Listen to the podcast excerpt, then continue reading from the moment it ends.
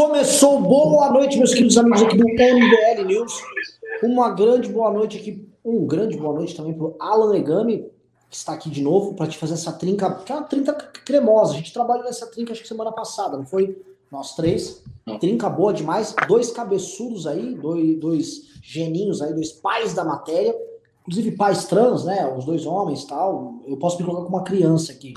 Vocês e estou muito feliz de estar com vocês hoje, porque hoje é um programa onde nós vamos contemplar, contemplar todo o drama e toda a luta de uma mulher que enfrenta todo um sistema. Ela, Sarah Winter, que após denunciar aquela menina que estava indo abortar, né, ela denunciou, disse que havia um grande complô, um complô que envolvia os familiares, a imprensa, um médico satanista, tá? ela denunciou, falou onde a menina estava, mandou uh, militantes lá à frente do hospital, ela uh, teve suas redes eh, sociais derrubadas, uma campanha que envolveu direita e esquerda, foi assim, um, um pacto Ribbentrop-Molotov para derrubar o perfil da Sarah Winter, e rolou, foi derrubado o perfil dela uh, tanto no Twitter quanto no Instagram, e aí ela, agora o Ministério Público está pedindo para ela pagar 1 milhão e 300 mil, tá, tá uma indenização por divulgar uh, onde a menina estava e colocar, levar aquela menina para aquele constrangimento que houve, que foram aquelas pessoas fora da realidade, pulando e dançando. E eu vou adicionar um ponto aqui, porque eu fui conversar com alguns amigos lá de Recife, políticos e gente, inclusive, conservadora, conhece o pessoal do movimento Pró-Vida lá. E eles estavam contando que quem estava lá não era o pessoal tradicional do movimento Pró-Vida. Que tem muita gente no movimento Pró-Vida que é católico e que é espírita, kardecista, e que esse pessoal não é muito politizado nem à direita. Diz tem até gente de esquerda no meio, é uma pessoa mais old school. E diz que não eram eles que estavam lá, diz que eram muitos militantes e gente ligada a, a, candidatos a, vereador e a uma deputada estadual já eleita lá de Recife, que estavam fazendo a bagunça após a convocação ali da Sarah Winter. Então, o que, que temos aqui uh, para trazer para vocês? Né? Um novo tipo de militância é, feita por esta mesma militância. O que, o que eu quero trazer, pessoal, aqui é uma.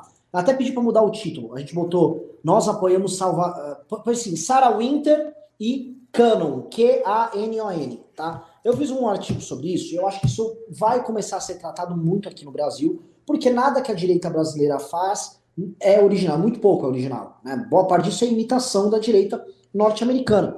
E o que acontece? A direita norte-americana é, que apoia o Trump, né, a direita trumpista, ela entrou agora numa grande paranoia, isso começou em 2017, que é falar que todos os seus adversários políticos são pedófilos, né? Então existe um grande complô pedófilo na América, né? Ah, são ligados àquele Epstein, e eles viajam no avião, vão para uma ilha é, sair com meninas menores de idade e tal, e eles estavam muito protegidos, porque eles tinham apoio dentro do Deep State. Eles adoram misturar Deep State com tudo também, nas conspirações americanas. Então, tem a turma do Deep State, que protegia os políticos, alguns atores também famosos que eram pedófilos, e aí apareceu um homem para desafiar isso, Donald Trump.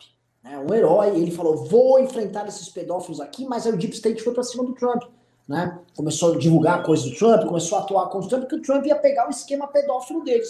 E aí um perfil anônimo ali no Forchan, ele foi lá e começou a denunciar o Kay Anon, né? E aí criou-se toda uma nova militância, como se a alt-right tivesse reinventado para combater a pedofilia. Então, basicamente, quando você está contra o Trump, você é pedófilo. É, é, a lógica que esses caras querem trabalhar. Mesmo que você não seja um pedófilo, você é um colaborador da pedofilia. Então, por exemplo, você não quer que o Trump faça, você não quer dar mais poderes para o Trump em alguma, alguma matéria ali, opa, você está ajudando a pedofilia. E os caras começaram a fazer isso, começou a virar um, uma onda de ataques é, em massa aos adversários deles, e isso começou a ser imitado no Brasil. E aí, antes que o público, mas o que isso tem a ver com o caso da menina? Olha, não tem a ver especificamente, né? Eles não estão atribuindo uh, pedofilia a outras pessoas, mas eles já vêm fazendo isso, fizeram isso com o Felipe Neto, vieram dar a entender que nós do MBL também tínhamos alguma coisa a ver com pedofilia, né? Todo mundo que é adversário deles, eles vão tentar levantar é, é, esse tipo de leve, mas é, o, o tipo de mobilização aí entra o paralelo, usando pautas que são muito sensíveis para o cidadão comum, capazes de ser mobilizado dizendo notícias falsas, escândalo, espetáculo e bagunça, gerando resultados nocivos que não são bons para ninguém, apenas para quem divulga é, a mentira, isso sim, vamos dizer assim, é como se fosse uma derivada desse modelo do, do Canon, que vem sendo tocado aqui no Brasil, a gente tem que prestar bem atenção, pela Sarah Winter, que é uma militante que topa tudo, pode ser até o programa do, do, do o Silvio Santos, ela topa tudo por dia, mas topa tudo para tudo, e Bernardo Kister, né?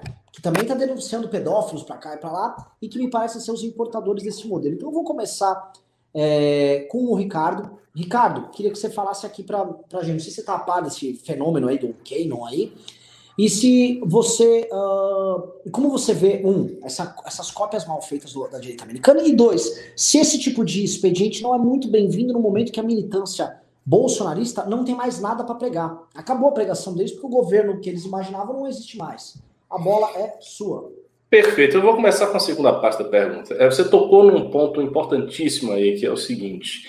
A militância bolsonarista, ela, embora seja bolsonarista, cada vez mais terá de depender menos do governo, pelo simples fato de que o governo conseguiu uma estabilidade especial que não conta com essa militância, ou que não quer contar com essa militância como forma de pressão no núcleo do governo. Então, essa é uma militância que vai ter que se reconstruir, independentemente dos rumos de Bolsonaro. E o que é que aconteceu com os Olavetes quando o Bolsonaro foi eleito? Quando o Bolsonaro foi eleito, toda a militância desse pessoal começou a convergir na militância pró-Bolsonaro. Então, havia uma série de, de, entre aspas, de pautas ou de assuntos dessa militância, que era de início a manutenção do Vélez, depois a retirada do Vélez, depois a defesa do Weintraub, depois a defesa de algumas ações que eles imaginavam ser não ações que o presidente vai tomar, né? como, por exemplo, logo no início, o decreto pró-armas, então a militância teve que se engajar nisso aí. Então, todas essas pautas faziam com que é, essa galera se engajasse de algum modo.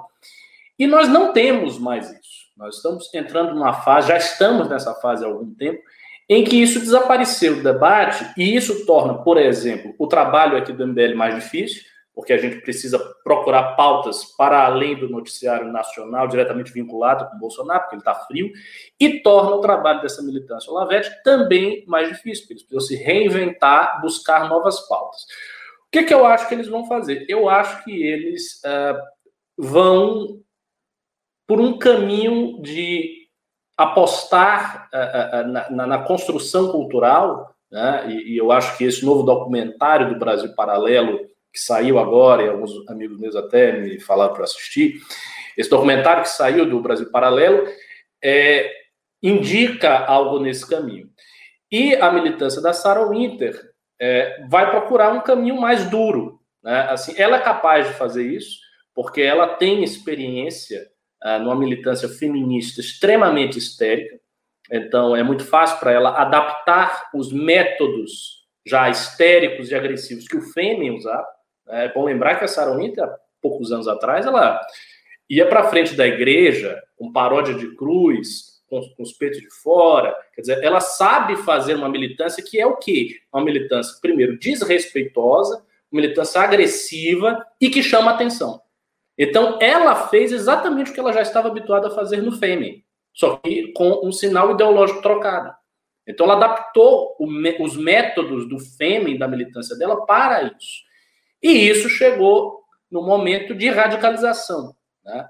A gente já está falando que o tom do debate público está aumentando cada vez mais, né? isso há muito tempo que, que, esse fenômeno acontece. Então a gente passa por uma fase de radicalização progressiva, e embora essa radicalização não encontre tantos canais federais que tinha quando estava a junta do Bolsonaro, ela precisa encontrar. Então, ela não desaparece. A radicalização permanece. É isso aqui desvinculada agora do governo Bolsonaro, que está seguindo um caminho é, diferenciado. Então, essa é a situação deles. Eu acho que tudo que aparecer que possa se fazer algo semelhante, eles vão colar. Então, se tiver outra coisa do, do aborto, ou da pedofilia, ou sei lá, a mudança do nome de um colégio, e bota lá a mudança para o nome de um terrorista, como aconteceu no colégio cujo nome foi é, modificado para Marighella, eu acho que eles vão caçar esses fatos e vão tentar aparecer em cima desses fatos. E para a própria Sarah Winter, né, para ela pessoalmente, isso é importante, porque ela quer se consolidar como a grande militante do conservadorismo brasileiro. Né? É uma pretensão dela. Ela quer ser destacada como isso. Né? Do mesmo jeito que Olavo é o grande formulador teórico, que o Bernardo Kister é o porta-voz dos assuntos da igreja, ou seja, eles têm especialidades, digamos assim, vinculadas a cada um. A Sarah Winter quer ser vista como a militante, a mais corajosa, a mais valente, e eu acho que ela vai conseguir. Eu acho que ela vai conseguir. É, ela vai conseguir passar essa imagem para esse nicho bolsonarista. Acho que ela já está conseguindo. Ela abriu aí o curso de militância dela, quando ela estava montando o Grupo 300, ela chamou as pessoas para Brasília para dar um treino de militância, até reclamou que a galera não vinha, não sei o quê. Então, ela está querendo é, se consolidar nesse nicho como a pessoa experiente na militância. Acho que ela está conseguindo. Acho que é uma figura que está no debate público brasileiro, que não vai sair desse debate público tão cedo. Né? Assim, é uma oportunista de marca maior. E é aquilo, né? Existe o, o ditado que todo castigo para corno é pouco. Eu acho que todo castigo para Sarah Winter é pouco. Então, se agora estão penalizando ela, querem penalizá-la, numa indenização por danos morais de 1 milhão e 300 mil, que seja, assim, ela merece. A única, a única dúvida que eu tenho é se esse valor, isso é uma coisa que eu vou perguntar para o Alan, é se esse valor é proporcional ao dano moral. Como é que se dá esse cálculo? Porque Assim, prima facie, eu achei um valor um tanto quanto exorbitante, né? De você penalizar uma pessoa numa indenização de 1 milhão e 300 mil por um dano moral. Quer dizer, não foi um dano material. Né? A Sarah Winter não provocou diretamente a morte da menina de 10 anos ou provocou uma lesão gravíssima dela. Então, é um dano moral, portanto, está no terreno subjetivo, digamos assim. Então, eu queria entender direito esse cálculo. Mas, desde logo, acho que todo castigo para ela é pouco. Alan? Ah, tá. Eu já vou respondendo então a, a, pergunta do Ricardo, que é até mais simples de, de resolver. É, basicamente é um pedido, é uma pretensão inicial. Né? Como é veiculado no jornalismo, sempre aparente que é o valor que ela vai ter que pagar caso ela seja considerada culpada seja condenado a uma indenização. Não, existe um valor estimado é, pelo Ministério Público que propõe aquela ação. Eles falam, olha, para a gente é, se considera um dano muito extenso, o valor correspondente a um milhão e duzentos, um milhão e trezentos é um, seria um valor justo e razoável a partir da proporcionalidade, né, entre dano e ao, a, pela abrangência do abrangência, dano que aconteceu. É, esse é o critério do promotor quando ele propõe é, essa ação.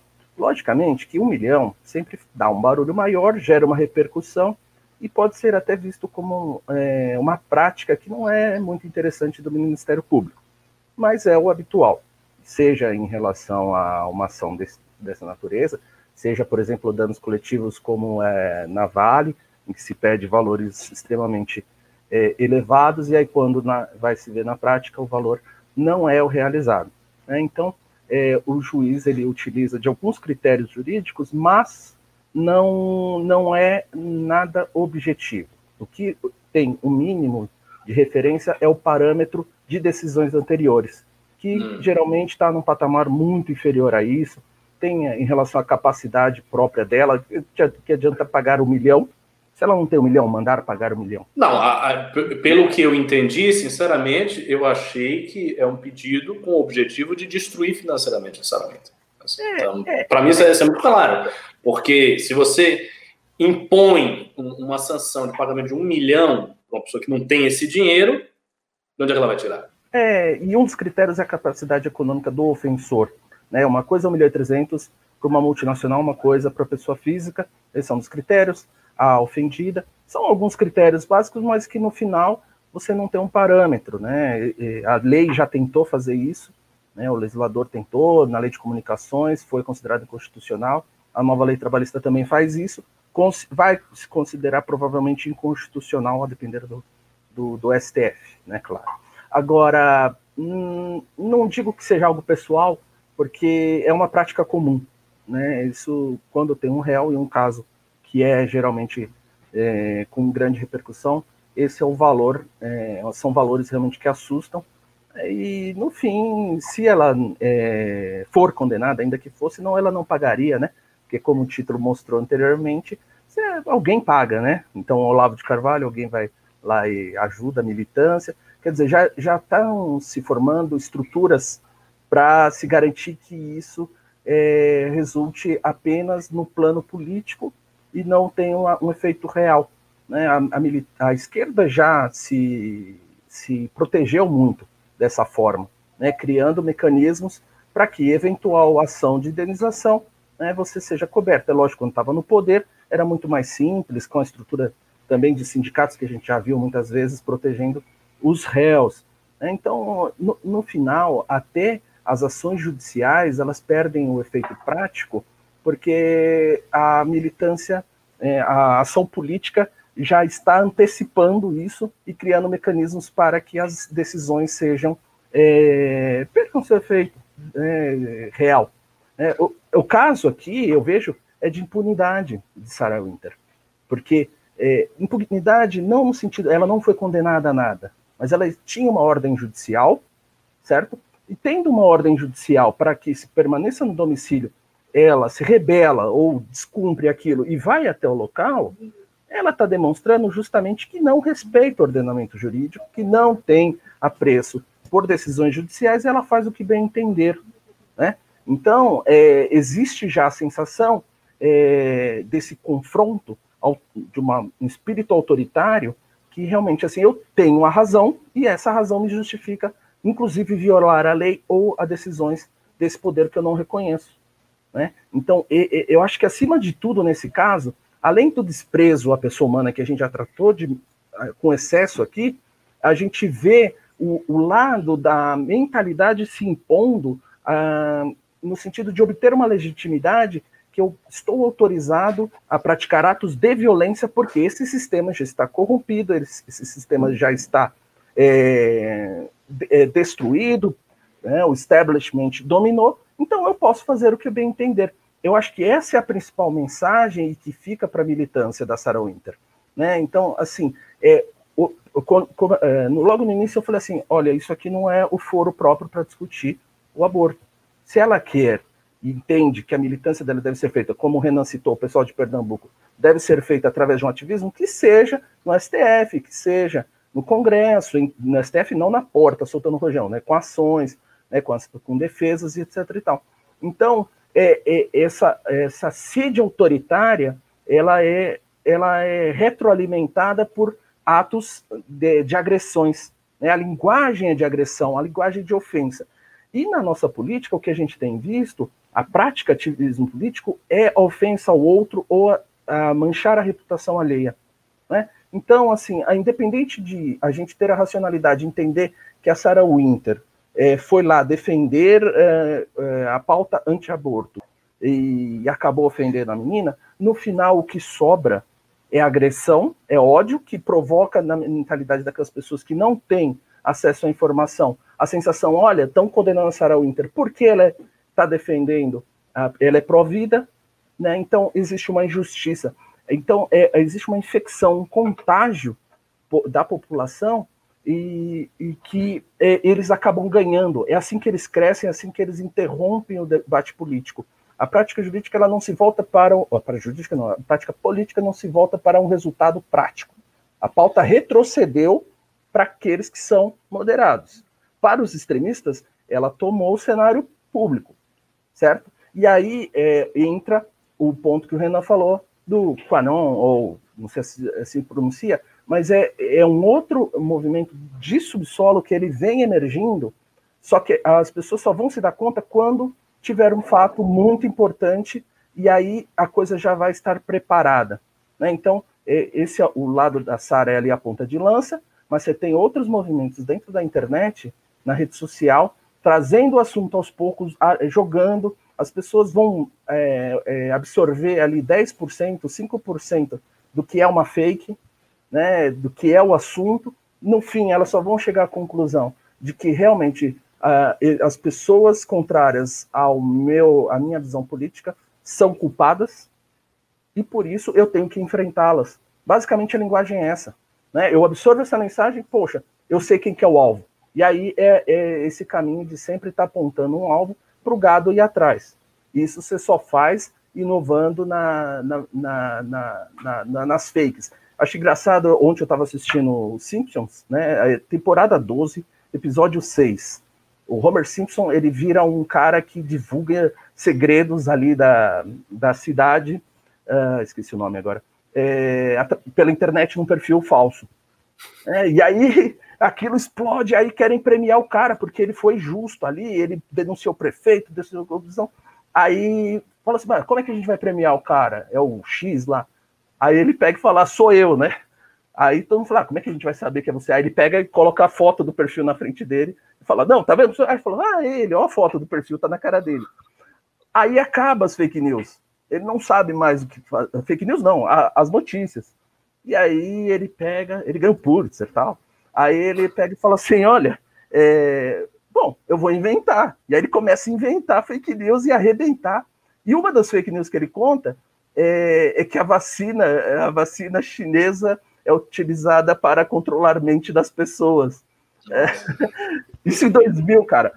É, é meio isso, é, é, bizarro, mas é isso, entendeu? Assim, é, existe o público cativo, vai receber aquela informação e tem um descolamento. Então, democracia e rede social está num momento de crise que pode dar para um, um, uma inovação no comportamento humano, porque a, as redes não são democráticas, que depende de um consenso, e as pessoas que estão se antecipando, que são é, que essa militância bolsonarista, eles estão ganhando campo, justamente porque não há é, um consenso, eu não vou dizer regramento, mas um comportamento democrático. Né? A democracia depende disso. A democracia está em colapso no século XXI por conta disso. Né? Não é aquela democracia dos pais fundadores da América. Então, concluindo, é, eu vejo essa interligação de militância. Eu vou, vou já emendar esse assunto num outro aqui. Eu até mudei o título aqui para Estado Policial Bolsonarista. Porque não deu para comentar ontem, né? Mas é uma coisa que eu queria falar com vocês na live. Que tem a ver, tem uma, você vai ter uma conexão com esse assunto, porque eles estão deixando a militância deles solta. Muito estranhamente, figuras como a Sarah Winter e Alan Santos costumam ter acesso a operações da Polícia Federal e até do Ministério Público com antecedência. Né? E aparentemente o próprio Ministério Público é, tinha, a, a, divulgou que a Sarah Winter tinha informação da Procuradoria no, no, nesse caso aí. Né? Então, como é que essas pessoas têm acesso a esse tipo de informação? Agora aconteceu uma coisa muito bizarra ontem, que a gente vai ter que comentar hoje, né? não estava na pauta, que foi o fato do Sleeping Giants aquele, aquele, aquela iniciativa que é de esquerda, tá? E que a gente já comentou algumas vezes aqui, que ó, não vamos ficar dando trela para esse tipo de iniciativa, que ela se volta contra nós. É uma iniciativa de fazer boicotes a financiadores, em geral quase que involuntários, anunciantes em sites ou iniciativas que eles considerem antidemocráticas e tal. E eles saíram lá pegando gente que financia sites de notícias falsas, como o Jornal Cidade Online, pegaram o, o Brasil Sem Medo e chegaram no Olavo de Carvalho chegaram no Olavo de Carvalho e tiraram o PayPal do Olavo de Carvalho. Já estavam pressionando para tirar também o PagSeguro. O que, que rolou? Né? Pois bem, o, entraram, com, a Polícia Federal começou a investigar o, o Sleeping Jacks, a investigação brecou por quando foi parar com o juiz. Mas a investigação se iniciou com um novo delegado. Prestem atenção no que eu estou falando aqui com um novo delegado que foi nomeado em maio, e na lista de novas nomeações feitas pelo Bolsonaro, Bolsonaro nomeou novos delegados da Polícia Federal. Esse cara é um delegado novo. Em Londrina, vocês dois aqui sabem, Londrina Terra, Briguet, do a, a Bernardo Kister, do, do, deputado Felipe Barros, Barros. do, do esqueci do, do, dos principais operadores do bolsonarismo também, o Grimaldo, né? A gente sabe que Londrina é terra do olavismo, assim, a capital do olavismo do Brasil é Londrina. E esse e, cara. E detalhe, é a capital do olavismo porque era a capital do seminário de filosofia do Olavo. Ah, é? Londrina sempre, sempre, Londrina sempre foi uma cidade importantíssima para o olavismo, há 20 anos que é. E aí, o que acontece? O Olá, o, o na cidade, esse cara é um, um, cara que opera lá em Londrina, ele tem os, os mesmos sobrenome, por coincidência, da esposa de um outro olavista dos mais divulgadores de fake news. Vão até checar se existe alguma relação de parentesco. Eu vi, vi zoom, zoom, zoom aí entre jornalistas falando. Parece que é muito próximo da turma, né? E ele foi e fez uma denúncia, e a denúncia era baseada no quê? Ah, é, está gerando muita mobilização aqui na cidade, eu fiquei muito preocupado com as repercussões da atuação dos Sleeping Giants. Essa foi a base, esta foi a base para o cara começar a investigar uma iniciativa que atua com. Você pode ser crítico à iniciativa Sleeping Giants, mas eles têm direito de existir e participar do jogo democrático. E essa foi a forma como o cara atuou. Um delegado da Polícia Federal, recém-nomeado pelo Bolsonaro, fazendo esse tipo de ataque. Aí soma isso, o, o, a perseguição que foi feita ali aos tais antifas. Também não vou entrar no mérito de quem é antifa ou quem é antifa. Mas tinha gente ali no meio, senhores de 80, quase 90 anos, que não iam atear fogo a nada e nem estavam participando de nenhuma mobilização. Era um professor, que é foi citado por alguém, estava lá na lista, lista que foi levada para o Ministério da Justiça, que estava trabalhando em cima disso como se fosse a coisa mais normal do mundo. E o senhor Eduardo Bolsonaro, Bananinha, que é que é a figura abjeta, que é deputada federal, deputada federal, pegou aquela lista e ainda levou para a embaixada americana. Como se aquelas pessoas atuando aqui no Brasil fossem fazer alguma coisa para os Estados Unidos da América. O que, que a gente está tendo? É nítido. Eu, eu, poderia citar outros casos, mas não seria conveniente citá-los aqui. Né? Mas tem coisa muito estranha acontecendo aqui. Tem coisa muito estranha. Se por um lado a, a militância perdeu o sentido e o Bolsonaro foi castrado em muitas iniciativas, por outro, desde que foi tirado o Moro, eu volto a repetir, você tem que ficar esperto aqui, Luiz. Desde que saiu o Moro e houve essa, essa troca geral na, na, na Polícia Federal, a gente tem os governadores do, adversários do Bolsonaro sendo atacados aos montes, ataques dos mais. E essa iniciativa agora contra esses Sleeping Giants, que é das mais bizarras, tá? Quero lembrar também, uma vez vazou um grupo, um vídeo que era para vazar justamente um vídeo meu falando uh, sobre manifestações e atos contra o Bolsonaro, rodou, aí o Alan Santos falou, olha, isso já está na mesa do GSI, do Gabinete de Segurança Institucional do general Heleno. O que, que ele vai fazer? Eu falei que ia fazer uma manifestação, ele ia me investigar? Agora eu acho que ele investiga sim. Assim como o PT nos investigou naquele outro período. Então, de um lado, você tem um governo que está lá, casando com o Centrão, tentando cooptar todos os partidos possíveis, querendo retornar para o PSL. E do outro, esse governo construindo um aparato policial de ataque aos adversários políticos dele. E hoje o Aras veio a público tratar disso, né? O Alan até mandou no grupo. Então eu vou fazer, vou devolver. Alan Céu, você achou que o, Aras passou um paninho para isso aí? E dois. Não. E dois, eu quero saber, tá rolando isso? Que isso é uma coisa extremamente perigosa. E eu não tô vendo a política brasileira se atentar para o problema. Não, é, a pergunta primeira é fácil. Ele, ele passou mais que um pano ali não é uma resposta digna de um procurador-geral.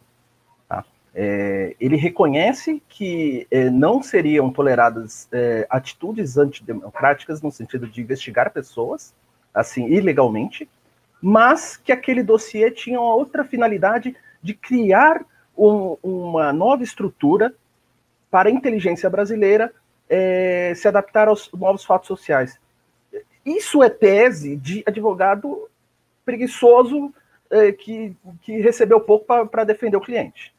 Que dirá para um procurador-geral que tem, assim, a, ele é o cara mais importante nesse momento em proteger a ordem jurídica, em proteger a sociedade. Ele defende a sociedade. Hoje, o Aras, ele é o representante e defensor da sociedade maior. Tá? Passa pela mão dele a denúncia né, de, de, desses crimes. Então, é, é, essa postura ele passa um recibo, mas tão grande, mas tão grande, que assim, ger, é, certamente gera um incômodo em qualquer dos seus pares ali onde ele frequenta STF e de, do próprio Ministério Público, certo? Então, é, é, é mais uma atitude dele nesse sentido é, de proteger ali o governo, que é a, a espécie de, de versão 2 do, do engavetador geral da República. Agora nós temos mais do que um engavetador, agora a gente tem esse cara que defende o próprio governo. E aí você pode enxergar essa relação da cooptação, da, é, é, o, talvez do jeito que o Capanema fez com os intelectuais ali no, no, no, nas primeiras décadas do século XX, trazendo os intelectuais para dentro do governo, né, o que o, o Bolsonaro está fazendo é a cooptação ou aparelhamento, na verdade, dessas figuras chaves dentro é, do aparato judicial persecutório brasileiro. É, é assim, é, as, as ações são pontuais, mas o contexto está revelando assim um, um certo, é, uma certa coordenação dessas, desses atos e que leva a gente a suspeitar de que isso esteja ocorrendo. Qual que é o perigo? Essa, essa constatação ela só ocorre a partir do momento em que se torna um Estado é, totalitário e detentor é, completo de, desse aparato. Então, assim, é, a, quando você costuma perceber que isso aconteceu, de fato, é porque já vão para a fase 2, que é a força física implementada a, a, a despeito da própria lei.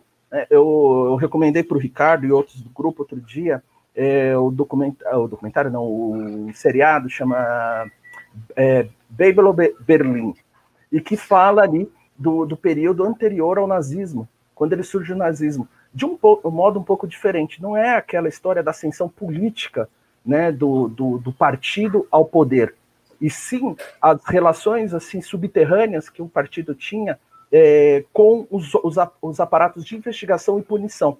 Então, eles usavam o argumento de combate ao comunista, que era ali uma caricatura, eram grupos minoritários e que faziam protestos no estilo revolucionário, enquanto o aparato judiciário investigava os opositores políticos, criando dossiês e prendendo e corrompendo. Então, é esse que é o maior perigo. A imprensa deveria acordar um pouco e parar de se pautar por, é, pelo noticiário do dia a dia e investigar justamente esse tipo de relação. A gente vê muito pouco é, denúncias. É, a gente viu a, a Patrícia Campos de Mello, que ficou acuada depois de ser atacada pelos bolsonaristas, mas ela entregou algo assim. A Thais Oyama entregou algo assim. Agora, o, o, a imprensa é fundamental em tomar coragem e começar a revelar isso, porque o judiciário vai ser muito difícil, a polícia vai ser muito difícil executar ações que, que, que, é, que revelem realmente é, essa atuação interna. Né? É, é, é assim, é, para mim é fato, mas precisa da comprovação e ação rápida. Ricardo Almeida, Não. você que é um cara bem prático. E aí? Você quer saber se existe isso ou não? Eu acho que sim. Eu acho. Hoje a gente já pode dizer que há um estado policial, mas há um aparelhamento, né, cuja extensão a gente não sabe, cuja abrangência a gente também não sabe, mas que eles têm alguma coisa lá, eles têm. Isso aí, sem, sem sombra de dúvida. Porque como é que os caras têm essas informações privilegiadas? Toda vez que acontece alguma coisa, os caras têm informação privilegiada. questão do MBL, eles tinham informação privilegiada. Esses fatos que o Renan citou, eles tinham informação privilegiada. Se eles têm informação privilegiada, é porque alguém está dando. Simples assim. Como é que ele recebeu?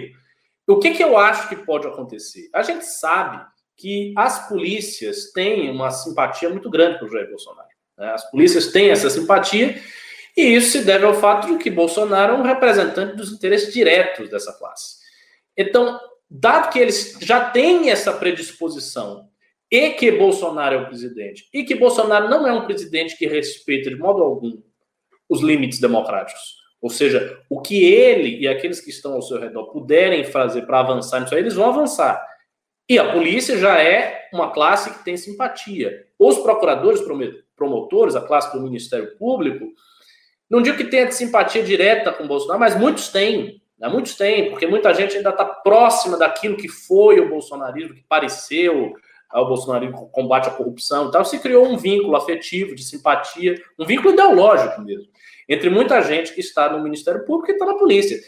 Então, é disso que deve, que, que deve vir. Né? A raiz deve estar aí. Agora, como eles estão fazendo isso na prática, é como você falou, Alan, é, é, é uma questão a ser discutida pelo jornalismo investigativo. A gente tem que ter um trabalho de jornalismo investigativo para fuçar isso aí, ir atrás das pessoas, saber o, o, o que exatamente está acontecendo, essas nomeações, quem são esses nomeados, né? fazer entrevistas com eles e bater lá na casa do nomeado, ou procurar saber de alguma maneira. Porque, do contrário, vai ser um processo que vai ocorrer subterraneamente, a gente não vai saber a abrangência de como está sendo feito e só vamos sentir os seus efeitos. Então a gente vai passar, a gente passa a saber que a coisa está acontecendo porque nós somos objetos do seu efeito. Então a gente é objeto do autoritarismo. E quando eu falo a gente, eu falo de maneira ampla, né? A sociedade, né? qualquer um que se interpõe no caminho de Bolsonaro do que ele quer fazer, se torna objeto disso. É, o caso dos antifas, que você citou, é exatamente isso. Quer dizer, foi feito um dossiê pelo Ministério da Justiça, né? O Ministério da Justiça fez um dossiê, coisa que ele não pode fazer. E esse dossiê está com quem? Essas informações estão circulando na mão de quem? Né? Quem dispõe? Talvez, por exemplo, esse dossiê dos antifas esteja na mão dos Olavetes. Quem é que vai saber que não? Não sei, né? Então, assim, é um pessoal que está realmente trabalhando com informação privilegiada e que avança sobre o Estado. E é importante que eu diga isso, porque se me perguntassem isso assim há, há seis meses, sete meses, eu diria que isso é exagero. E eu sempre falei várias vezes, eu disse, isso é exagero, não tem nenhum indício, mas agora tem. E talvez a data de mudança tenha sido a data que o Renan indicou. A saída do Moro pode ser vista como um turning point aí. Porque aí saiu o Moro e saiu o supervisor. O cara que está lá que estava vendo o que estava acontecendo, que estava incomodado. Como ele saiu e o governo seguiu, e a popularidade está boa, e o governo está tá sólido, eles conseguem fazer exatamente isso. E por isso mesmo, também, essa é uma das ra várias razões pelas quais os olavetes também não vão abandonar Bolsonaro. Eles não vão abandonar Bolsonaro jamais. Porque eles podem até não ter a atenção agora, as pautas não são essas, o Centrão tem um novo espaço no governo, tudo isso, ok. Mas eles têm informações privilegiadas. E a gente não tem. Então, se eles têm, a gente não tem alguma vantagem, eles estão no jogo. Então, eles vêm vendo essa vantagem, eles continuarão com o Bolsonaro até onde der, vão, vão, com ele, eu acho que até, até o fim mesmo. Por conta dessa, de, desse tipo de vantagem. Só uma lembrança, Renan, se me permite.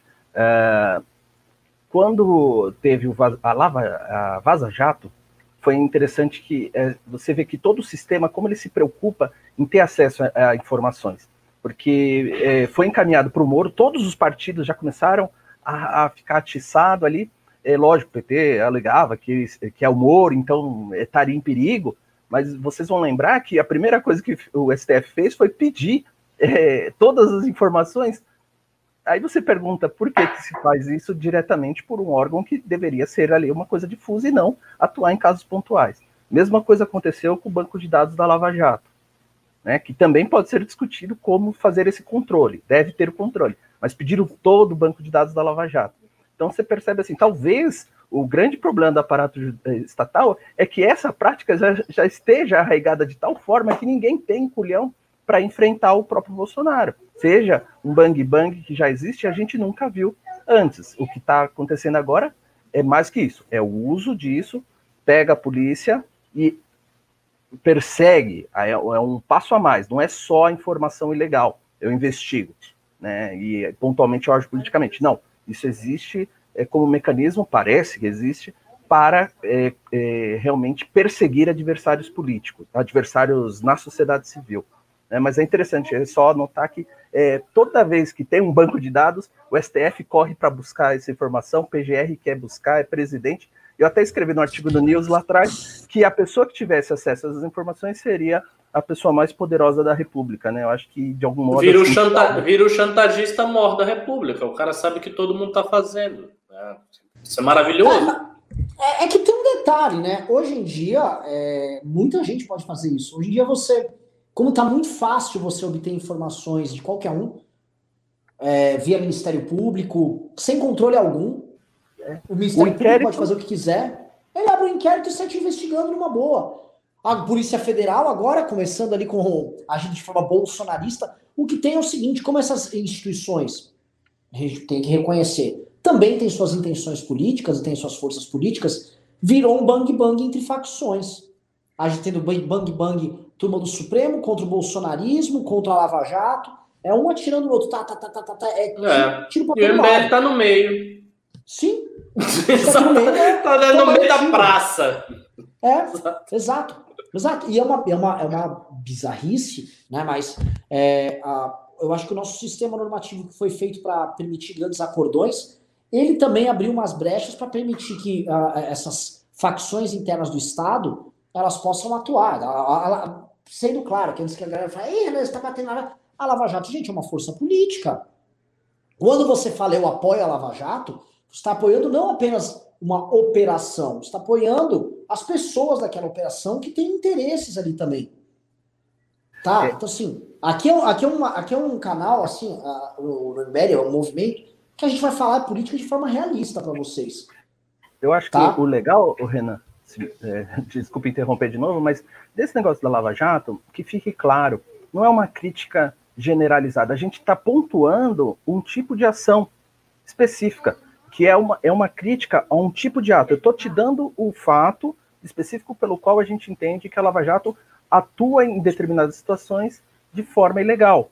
Uma delas é você abre a investigação sem o fato determinado, sem ali exatamente algo específico, você levanta, faz a, a, a entre aspas, o dossiê, faz a, a, o prontuário, né, com todo tipo de autorização judicial, porque o juiz também tem essa mentalidade, e aí você prende para obter mais provas. Isso aconteceu sim.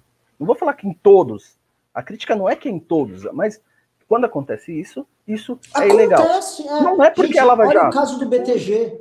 Olha o caso, não estou fazendo defesa alguma do BTG. Mas vejam, o pessoal reconheceu que pegaram uma delação do Palocci, onde o Palocci falou o que ele leu nas notícias. O Palocci pegou, ah, deixa eu ver aqui, ó, tem um boato aqui que você eu vou ler. Aí, ó, eu ouvi falar que tá acontecendo isso. Aí os caras vão, fazem uma operação, prendem um...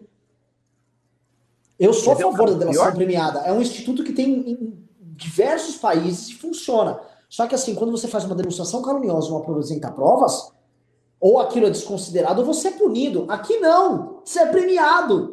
Igual aconteceu com o Joesley, que fez uma delação premiada que interessava algumas forças políticas e ganhou dinheiro e ficou ainda mais bilionário. Aí vocês vão falar aqui que isso aqui é normal? Não é normal. Então quem tá aqui entendeu? Tem coisas que passaram do limite e que forças políticas foram criadas baseadas nisso. Inclusive o Bolsonaro que surfou isso e depois ele quis criar o próprio instrumento para matar a Lava Jato e ele só, só ele tem acesso a isso. Não, e agora um detalhe, e agora ele está criando o porrete dele. Porque, assim, foi essa fase, teve a segunda fase que culminou na saída do Moro e coisa e tal, e agora a gente está na terceira fase, que é a fase dele começar a aparelhar, né? Ou seja, dele ter representantes, assim, do Ministério Público para agir de acordo com os seus interesses. Dele tem a Polícia Federal agindo conforme a música. Então agora ele está se fortalecendo. E assim, nós temos uma tendência triste, que é a tendência que isso aumente. A gente não tem nenhum indício que isso vai diminuir. Todos os indícios que nós temos apontam para que isso aumente. Por quê? Porque Bolsonaro conseguiu estabilidade. Se é nesse veja, se nesse momento ele está estável com a opinião pública, ele está com a popularidade dele subindo, né, pela primeira vez, depois de muito tempo, está com a popularidade dele subindo. Ele está politicamente mais forte. O que é que um governante, quando ele está mais forte, faz? Ele avança, ele aumenta o seu poder. Né? Veja, eu sei, em todas as análises que eu fazia antes dessa virada de, de, de, força do bolsonarismo, eu sempre dizia: olha, não há tanto perigo no Bolsonaro, porque Bolsonaro é um governante fraco. Eu sempre ficava repetindo isso. O governante é um governante fraco. E ele era um governante fraco e ele estava fraco. Ele sempre estava enfraquecendo. O processo dele era enfraquecer. Agora não. Agora ele entrou na estabilidade e agora ele está ficando mais forte. É verdade que essa força se sustenta no alicerce inerentemente frágil, né? que a qualquer momento pode deslizar. Né? Não deu mais o auxílio emergencial, quebrou lá a economia, não dá para manter o Renda Brasil, tudo isso cai. Inclusive, o apoio político dele será abalado por isso. Mas, nesse momento, ele está ficando mais forte. Então, nesse momento, ele está muito mais perigoso, digamos assim, do que antes. Porque agora ele está ficando forte.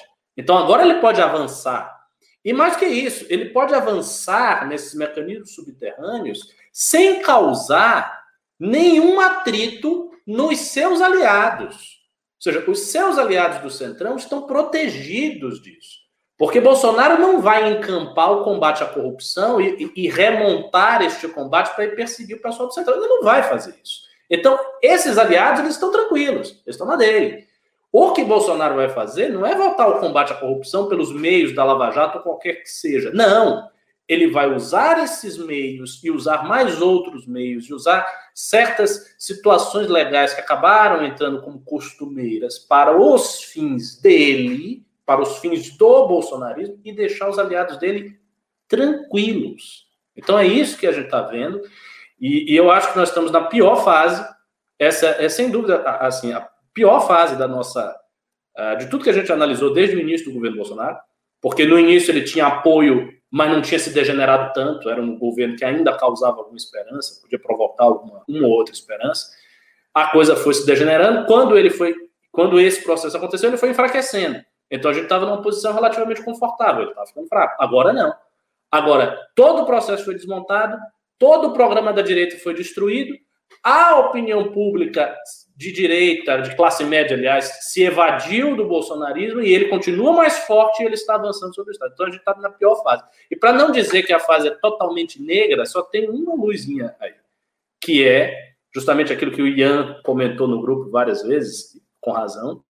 A saída da classe média do bolsonarismo abre um filão de, de para se explorar eleitoralmente, politicamente. Porque você tem um, um grupo, um, um, um, nicho, uma faixa de pessoas muito numerosa, grande, que está saindo do bolsonarismo que está órfão. E que não vai cair diretamente no colo da esquerda. Então, a única coisa boa hoje é isso, é só isso. De resto, é só desgraça. O Macalossi veio ontem aqui, eu, eu joguei isso aqui na, na, discussão, e ele falou o seguinte: é, o problema para essas pessoas de classe média é que a eles vai se dar aquela escolha de Sofia na próxima eleição, né? Vão sumindo os candidatos, e aí vai, ó, bom, sou eu aqui ou o PT volta? É, e aí vai ser uma escolha muito complicada. Tem coisa rolando aí. Vocês acompanharem os candidatos a vereador do PDT ao redor do Brasil, e eu, eu gosto de fazer isso. Cada um, cada um tem prazeres estranhos, né? eu gosto de acompanhar candidatos do PDT a vereador. Vejo aqui, vejo ali. Eles estão emulando um discurso praticamente direita punição pesada para bandido, pena de morte, é, discurso anti-PT. E o Márcio e o Márcio França, que é candidato dele, pré-candidato deles aqui em São Paulo a, a, prefeito de São Paulo, que é do PSB, mas é ligado ao Ciro, ele também está emulando isso. Não bate no Bolsonaro de forma alguma, bate no PT e no Dória. Então, assim. É, a, ele já fez isso no último debate, né? No último Exato. debate com o Dória, ele fazia exatamente. Aliás, foi maravilhoso. Para mim, foi a melhor performance de debate que eu me lembro, assim, Sim, das novas. É muito... Ele é muito bom. Ele falando pro, pro Dória. Olha, era muito engraçado. Ele falando você fica aí tentando pegar no, nesse Bolsonaro e tentando agarrar o Bolsonaro. O Bolsonaro sai de você, o Bolsonaro não gosta de você. Porque sabe que você é falso, você é mentiroso. negócio sensacional. É, ele, é, o, o, ele ajudou a matar o Dória. O Dória hoje é um, é um, político que tem muito poder acumulado, mas ele é, é tipo um cara que respira, pra, ele respira bem por aparelhos, mas quando desligar o aparelho não tem nada ali. Né? Quando ele perdeu o governo do estado de São Paulo, ele some. E o que eu, o que eu, o que eu vejo é o seguinte: é, tem que ter uma escolha para essa, essa classe média, tem que ter uma alternativa, mesmo que seja uma alternativa para perder em 2022 mas eu acho assim, como todo fenômeno aqui no Brasil, a não ser que a coisa mude muito, mas vai vir dela um novo caminho. Porque foi dela a oposição ao PT, tá sendo dela o abandono ao Bolsonaro e vai vir dela uma resposta. E aí eu vou colocar outro ponto que a gente também não pode se iludir. É o maior investimento estatal de dinheiro da história do Brasil. Nunca houve nada igual. Pega o Bolsa Família e multiplica por 10. Isso é o auxílio emergencial. É você pegar o Bolsa Família e multiplicar por 10. É muito dinheiro. E somado a isso, o dinheiro que foi mandado para as prefeituras do Bolsonaro. Muito dinheiro foi colocado. A gente colocou aqui praticamente uma reforma da Previdência inteira na questão de poucos meses. Tudo que comemorava que a gente ia economizar aí no, no, em 10 anos foi gasto aqui em coisa de 4, 5 meses. E o que o Bolsonaro está propondo para o ano que vem é a continuidade disso, talvez um pouco minorado, diminuir isso para coisa de 400 reais, mas com a mesma abrangência. Falando em gastar aí pelo menos, pelo menos 80 bi por mês nesse programa. É, não, 80 bi não, desculpa. Gastar, era 120 bi que ele pretende gastar com o Renda Brasil por ano, ele quer diminuir isso talvez para 80 a 100 bi de reais. É, só que isso obviamente vai representar um, um estouro gigantesco no orçamento. O Kim Kataguiri já está no Twitter comentando: ah, mas você economiza daqui, dali você consegue pagar, né? O Kim propondo coisas que obviamente não são é, irrealizáveis, são cortes que ninguém vai mexer na elite do funcionamento, no, do funcionalismo público. Mas uh, o que, que tem? Uma, essa popularidade que o Bolsonaro tá, ela não é, não há como fazer a manutenção dela. A não ser que realmente o governo. Uh, novamente, o que, o que eu quero chegar? A gente está atendendo 65 milhões de pessoas com auxílio emergencial. Várias famílias inteiras estão recebendo auxílio emergencial. Não é o mesmo critério do Bolsa Família, porque não há fiscalização, porque a ideia justamente foi você pegar dinheiro e sair distribuindo. Não só para que as pessoas não morressem de fome, como também para você injetar dinheiro na economia, para a economia inteira não colapsar. Essa era a intenção, e não só no Brasil, no mundo inteiro. É, o que está rolando é que os critérios que vão ter que ser estabelecidos para manter isso, eles não vão poder permitir que uma família inteira, cinco pessoas, seis pessoas, numa casa, tenham auxílio e vivam daquilo. Não vai dar. Você vai tentar, emular, no mínimo, o do Bolsa Família. Né? E aí tem um outro ponto, que é o seguinte: a gente tem, se por um lado, ele vai ter que estabelecer os critérios onde naturalmente isso vai fazer com que essa, essa popularidade que deu um salto agora, ela não se mantenha. Por outro, é, a esquerda está numa encruzilhada monstruosa. Quem não sabe, ano passado, até fui checar isso. Ano passado a esquerda está fazendo campanha por renda mínima. Ela tratou isso como um dos, dos temas, uma das pautas. Aí ficaram renda mínima, renda mínima, e pintou a renda mínima do Bolsonaro. A esquerda, como ela vai votar? Porque a esquerda sabe que tem um problemão aí, um problema dado que é grotescamente grande. E ela não vai. Como é que ela vai votar? Vai votar contra aquilo que ela propõe? Ela vai defender, conforme eu estou vendo diversos agentes falando, ela vai defender a austeridade fiscal, defesa das contas públicas? Como vai ser feito Olha, isso? se ela defender isso, assim, ela vai perder o pouco apoio que tem, né? Porque isso vai, isso vai entrar numa contradição ideológica tão grande. Não acredito, eu acho que ela vai ter que. Eu, eu acho que a esquerda vai ter que ir para um caminho, eu até citei isso, é, sobre a, aquela ideia da Tabata Amaral de defender a pauta, de tornar esse tipo de auxílio pauta de Estado, colocar na Constituição, qualquer coisa nesse sentido, entendeu? Mesmo que não passe, mas que seja uma bandeira que diferencie a posição da esquerda da posição do Bolsonaro. Que ela possa usar essa bandeira para criticar o Bolsonaro. Né? Porque o, o, ponto é, ela precisa fazer a crítica de que isso é eleitoreiro. Então ela tem que fazer essa crítica, porque obviamente é eleitoreiro. Só que ela não pode negar o auxílio. Pode dizer, é eleitoreiro, então não vamos fazer. Então, é eleitoreiro e vamos fazer. E ela não pode dizer, é eleitoreiro e eu vou fazer. Então, a única coisa que resta a ela é dizer, é eleitoreiro, mas eu quero que isso se torne pauta de Estado. Ou seja, que fique acima dos governantes que aparecerem aí. Então, eu acho que ela pode articular uma solução intelectual nesse caminho, por esse caminho. É, é interessante esse assunto que a gente está numa encruzilhada muito grande, né? um dilema democrático, na verdade, porque você tem aí uh, um mecanismo importante tá? Específico para uma realidade do Brasil, né? que é esse combate à pobreza, o combate à miséria e à fome. Tá? Então, a princípio, o, o programa em si ele não, não tem é, assim, ele é interessante. Não, a gente pode discutir a forma, obviamente, mas é, antes de tudo, importante. E o Bolsonaro está se valendo disso para se blindar. Então ele se blinda do lado que vocês falaram da própria esquerda, então ele fica imune a qualquer crítica. É, e pior do que a própria esquerda, o próprio Congresso está disposto a fazer isso.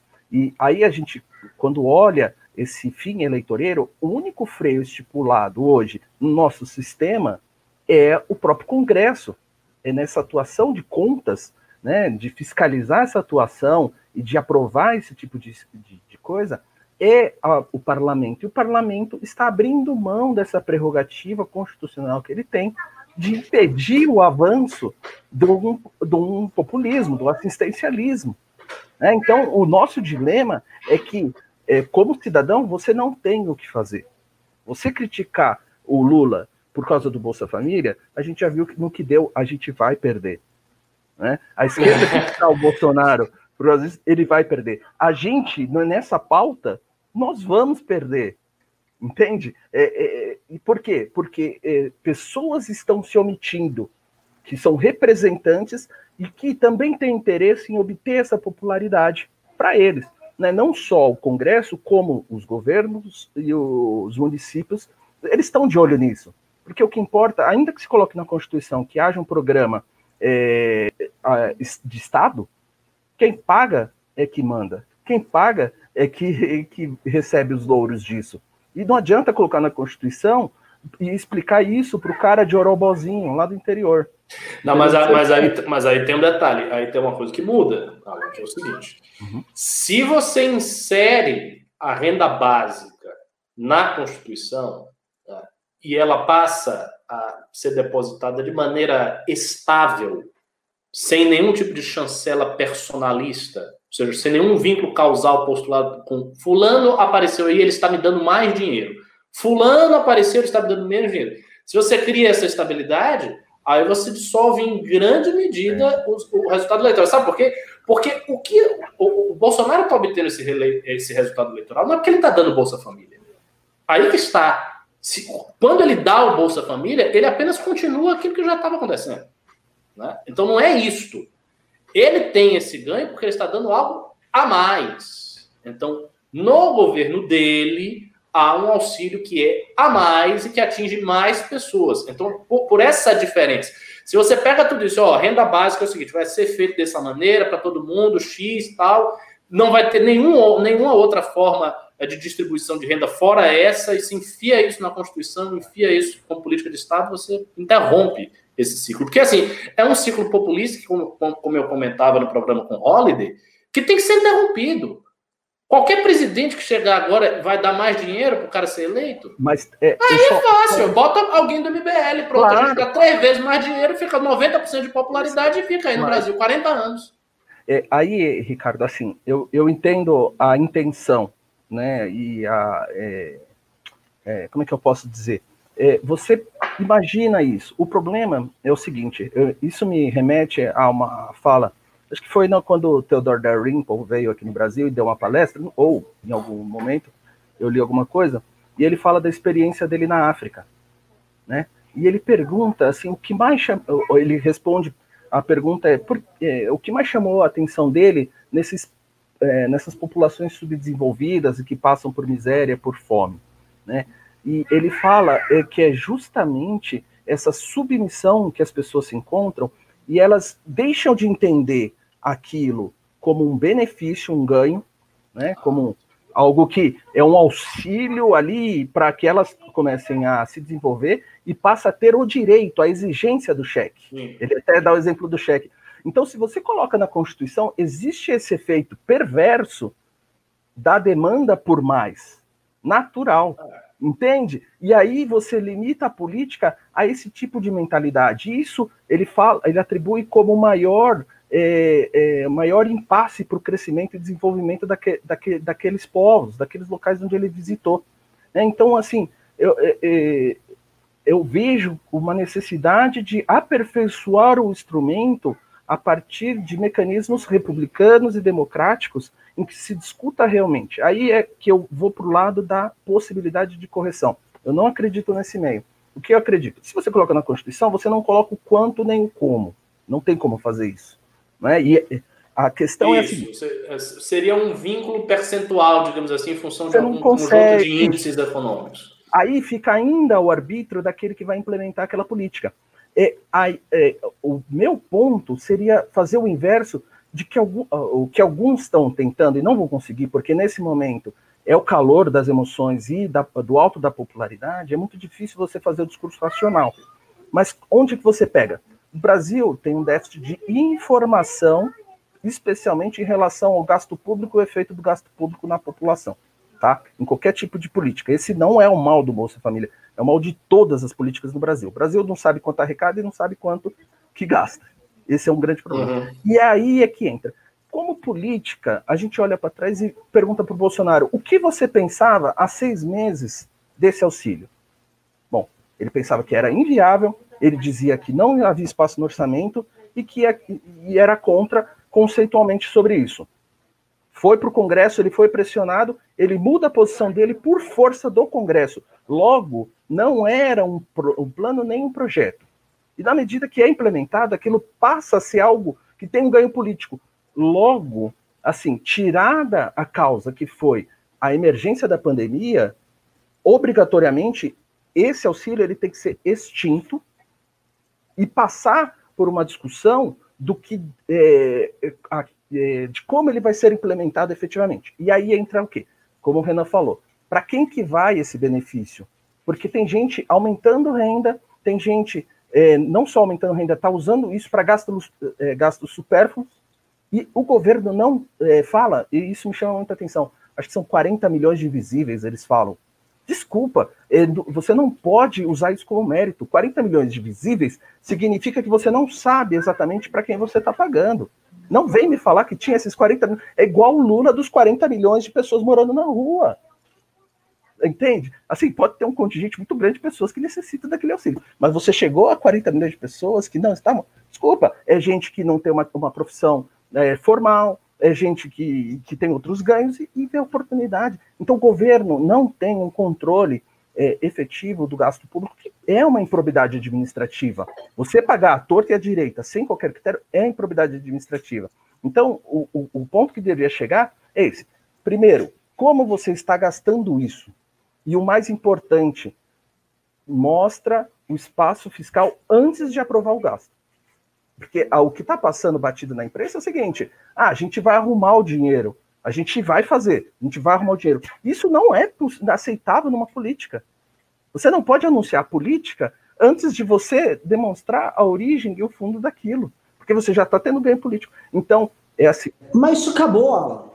Ah, dá para fazer. Acabou. Alan, Alan, vou, vou, não é que dá a, a coisa que, que saiu tanto de nível que eu conversei com deputados hoje. Conversei com três deputados federais.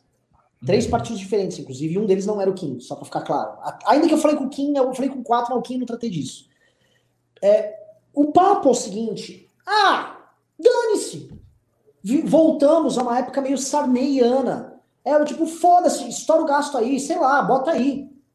Tá, as o Brasil tá entrando no, no, num período de foda-se novamente. Aquele é. medo porque olha só, gente, quem sempre fiscalizou? São, são muitos aí, quem sempre fiscalizou? Em geral, precisa de uma oposição.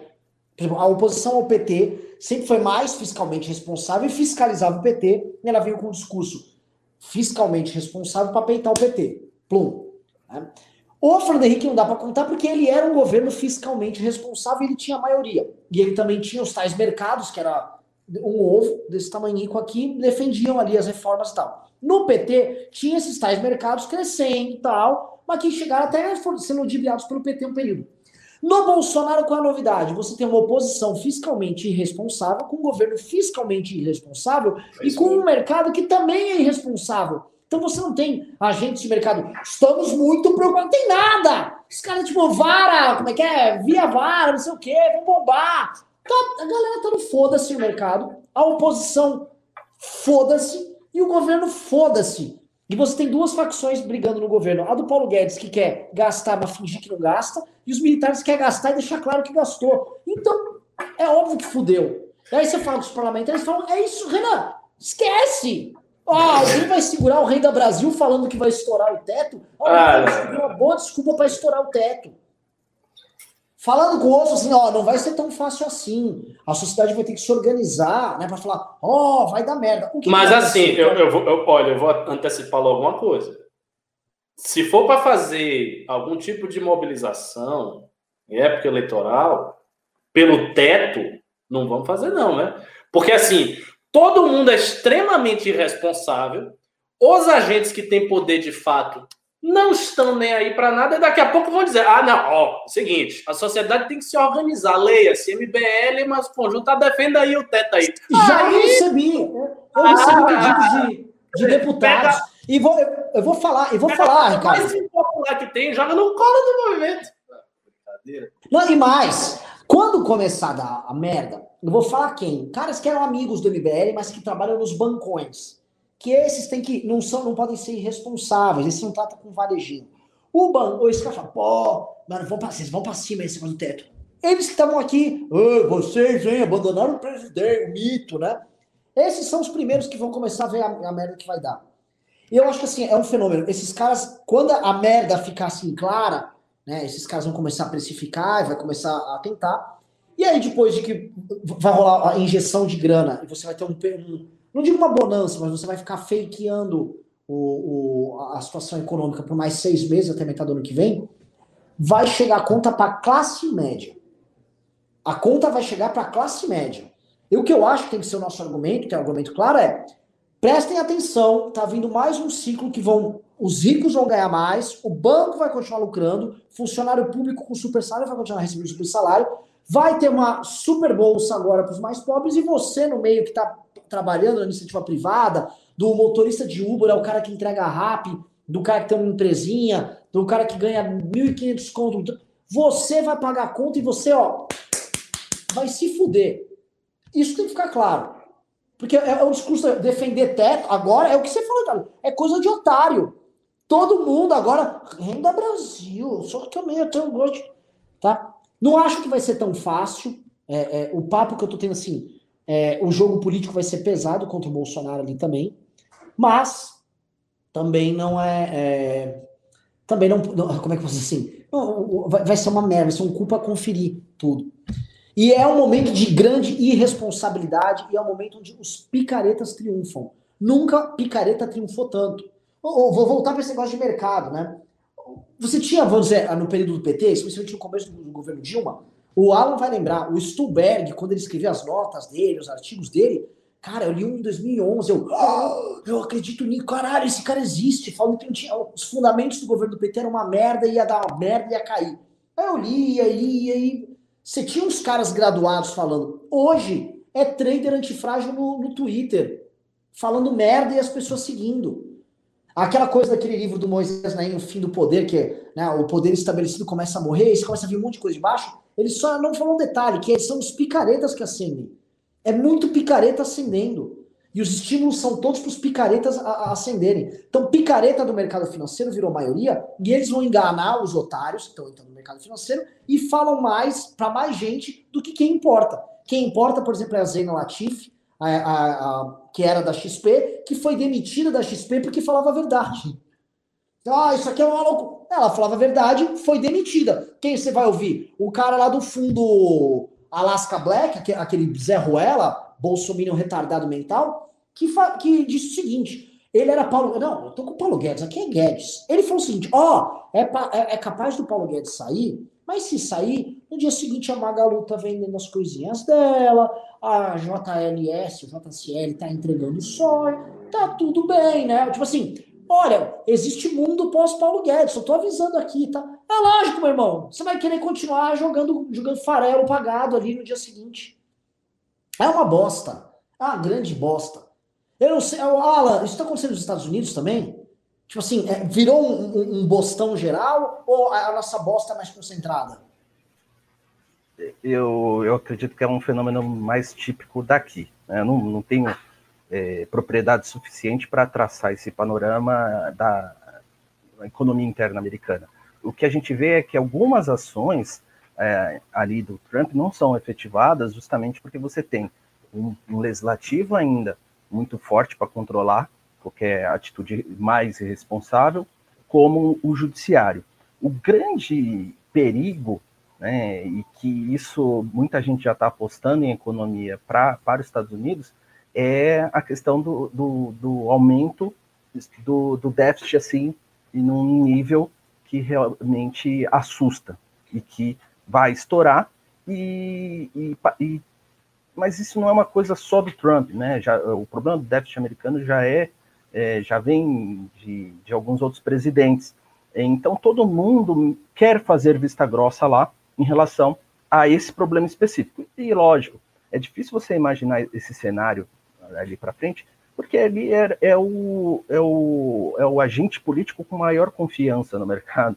Quer dizer, se cai um player desse tipo, não, não, não tem, você não consegue imaginar a economia parando justamente por conta de uma incapacidade de, de continuar a se financiar né, por parte do, dos Estados Unidos. Você tem dólar, você tem ali uma série de mecanismos que não é, que vão impedir isso acontecer, né, que é, é, é, ainda imprevisível. Mas internamente o que você vê é, realmente são algumas outras políticas, mas é, é, é, é outro tipo de narrativa né? Assim, ele às vezes ele é desenvolvimentista, ele é protetivo, mas que gera ali um, um ganho político às vezes maior do que o próprio resultado econômico dos Estados Unidos. Aqui, acho que o que está mais perto daqui, eu repito, é a Venezuela de 2000 e pouco, né?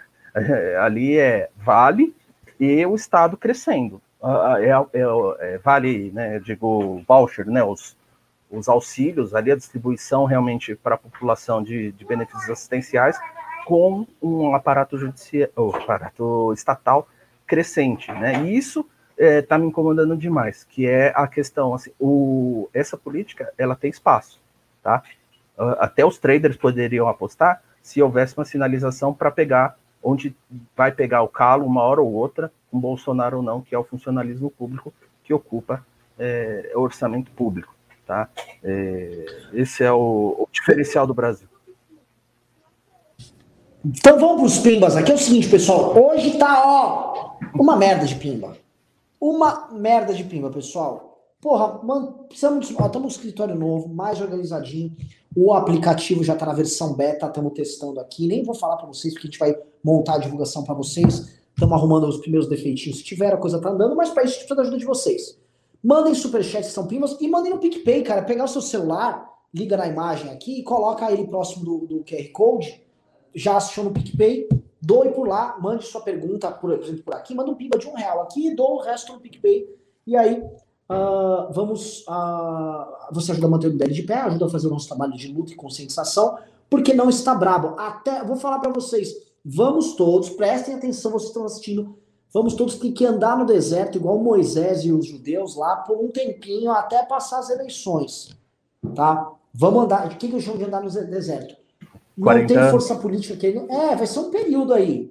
Esses 40 anos vai passar mais rápido, mas vai, vai ser um período. Vocês vão ter que sofrer conosco, falando a real para as pessoas, porque vai ser isso. Até lá nada vai acontecer. É, tirando as cagadas, vai, vai, ter merda dos processos do Bolsonaro andando, rachadinha da Micheque, bicho vai pegar, tô sabendo de informações disso aí e tal, mas vamos aos pimas e eles serão narrados pela simples e sedosa voz de Ricardo Almeida. Vamos lá, bora lá, vamos ver, vamos ver.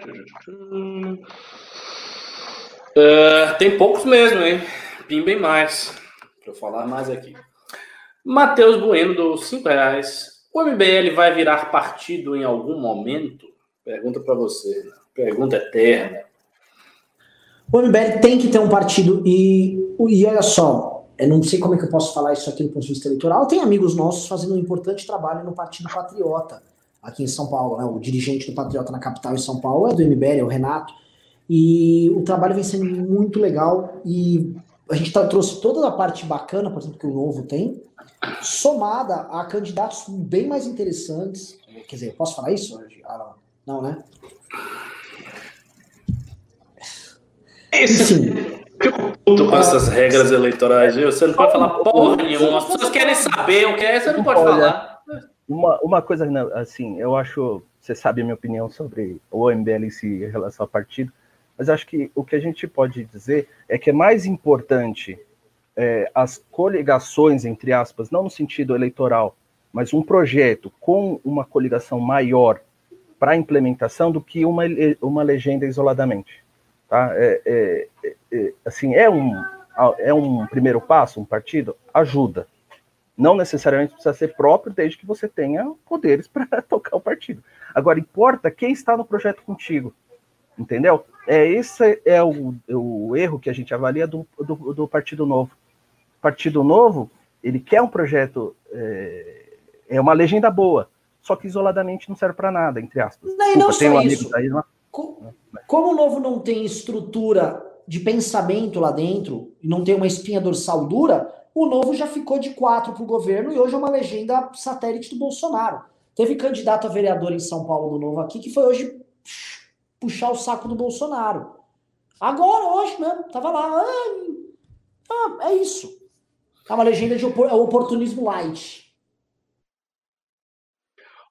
Sites Fotográfico Berlim, Felipe Minicelli, doou 10 euros e 99 centavos. Opa, o melhor time do MBL merece o superchat. Aqui em Berlim, muito tarde, e estamos trabalhando normal. Por favor, deixem disponível a live para eu ouvir amanhã, please. Vocês já estão trabalhando na Alemanha, né? A eficiência alemã é uma das poucas coisas nas quais a gente pode confiar. No seu alemão, Ricardo, é fotógrafo de casamento? É, fotógrafo de casamento. Agora, eu não sei porque eu não falo nada de alemão, mas eu me lembro da, da peça do, do Mendelssohn, Marcha Nupcial, que é assim, Hochzeit, alguma coisa. Uh, Draxis 32 ou 10 reais. Júnior Ramos me ludibriou, não desbaniu. Ricardo Ribeiro S, nem Larissa Gomes. Quem são essas pessoas? Porque todo programa, absolutamente todo programa que eu estou aqui, você fica falando que não banem tal do Ricardo Ribeiro, a Larissa Gomes. Desbanam essas pessoas logo. Ou não, porque ele está dando pimba para falar isso. Então, se quiser manter no, no banimento e ele continuar dando pimba, eu acho que é uma estratégia válida. Eles estavam no News de manhã pedindo desban. Para de enviar meus pedidos. Ericas Mon do 94,90 embaixo, obrigado. Meninos, para ajudar. Força, porque precisamos de vocês lutando. Rafael Barlatti, do Sejamos justos com a Lava Jato e a equipe da própria operação. O MP negou a delação do Palocci. Ele foi correr na PF para fazer a delação por lá, mas a equipe da Lava Jato já tinha dito que não havia provas e não adiantaria insistir. Ok, vamos lá. E o Dari Costa do cinco reais. Como professor, o BPC é pago e ninguém vincula a governo nenhum. É, é diferente, né? É diferente. Mas, mas eu, eu acho que dado o que está acontecendo, o único meio é, é, tirar a personalização dos auxílios e dos programas de distribuição de renda. Como é que vai tirar essa personalização? Colocando no Estado e vinculando algum índice, a um fato gerador econômico, uma alíquota X. Não tem outro jeito, porque é o que eu estou falando. Vai chegar o outro cara, se não for o Bolsonaro, e vai fazer outra coisa. E vai, o outro vai fazer outra coisa. E todo mundo que tiver a sua popularidade caindo e for olhar o Nordeste, vai olhar o Nordeste como está olhando há muito tempo, como um redil de voto fácil. Você bota lá o dinheiro naqueles caras, nos pobres, os pobres me dá volta. É isso. Um, um, permite, Ricardo, rapidinho. Ele citou o BPC, e aí entrou. É que a, a gente fica no calor da discussão esquece o, o que o assunto tem, tem, é, tem um, um espectro maior. A questão do, dos benefícios assistenciais no Brasil é, também é um problema de nomenclatura.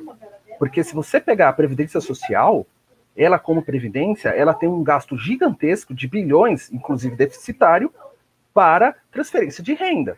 O BPC é um tipo de transferência de renda. Então você vê, é, a gente não sabe quanto paga de assistência no Brasil exatamente. A gente não tem esse controle e as pessoas que pagam, que somos nós, o cidadão, não sabe exatamente quanto que é.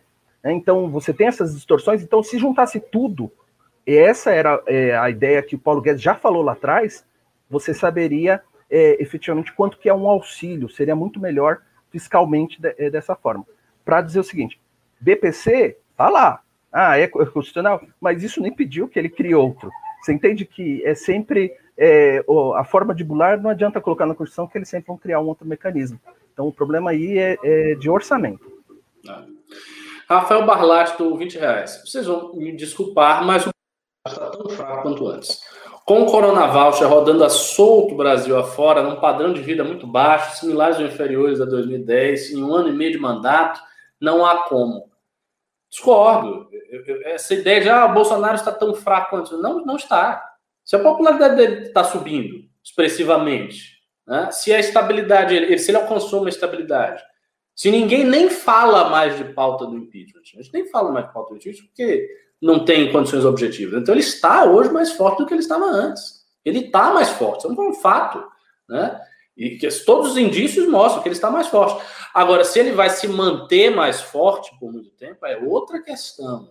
E isso eu, eu vejo com dificuldade. Como ele vai fazer para manter o Renda Brasil até o mandato? Porque a partir do momento que ele tirar o castelo de cartas dele cai rápido, e rápido. Dá duas semanas os caras fazem pesquisa de novo, vai ver lá. Tum, caiu 15%. É assim. É, Rafael Balade, dizer que ele tem força. Aliás, ah, continuando. Aliás, acredito que ele tem força de um graveto. O bandido de São Bernardo, no mesmo período, dando 80 conto para um número de beneficiários muito, muito menor, tinha lá os 65% no mínimo de aprovação. É, mas o que você deve, deve levar em consideração é que o período Lula não foi marcado só por isso. O período do Lula foi marcado por 10% de PIB de crescimento, no ápice. Não é pouca coisa. A gente não está na mesma. E outra, você não faz comparação de um período de 10% do PIB com o período atual. Não, você tem que fazer comparações menores. Ou seja, Bolsonaro está mais forte porque ele está se fortalecendo dentro do contexto dele. Então, no contexto dele, ele está mais forte. Uh, Marcos Roberto Oliveira Silva, do cinco reais. Pimbinha para ajudar. Cristina Vale, do 18,90. Nathan Thomas, do cinco reais. Renan, um amigo meu foi para a Legião Estrangeira Francesa. Fiquei tentado em ir também. Lembrei que você falou no Flow que quase foi. É, é, lá no período que eu tava meio maluco, em depressão, eu comecei a falar, quer saber que minha vida tá uma merda, eu vou, eu vou entrar na Legião Estrangeira.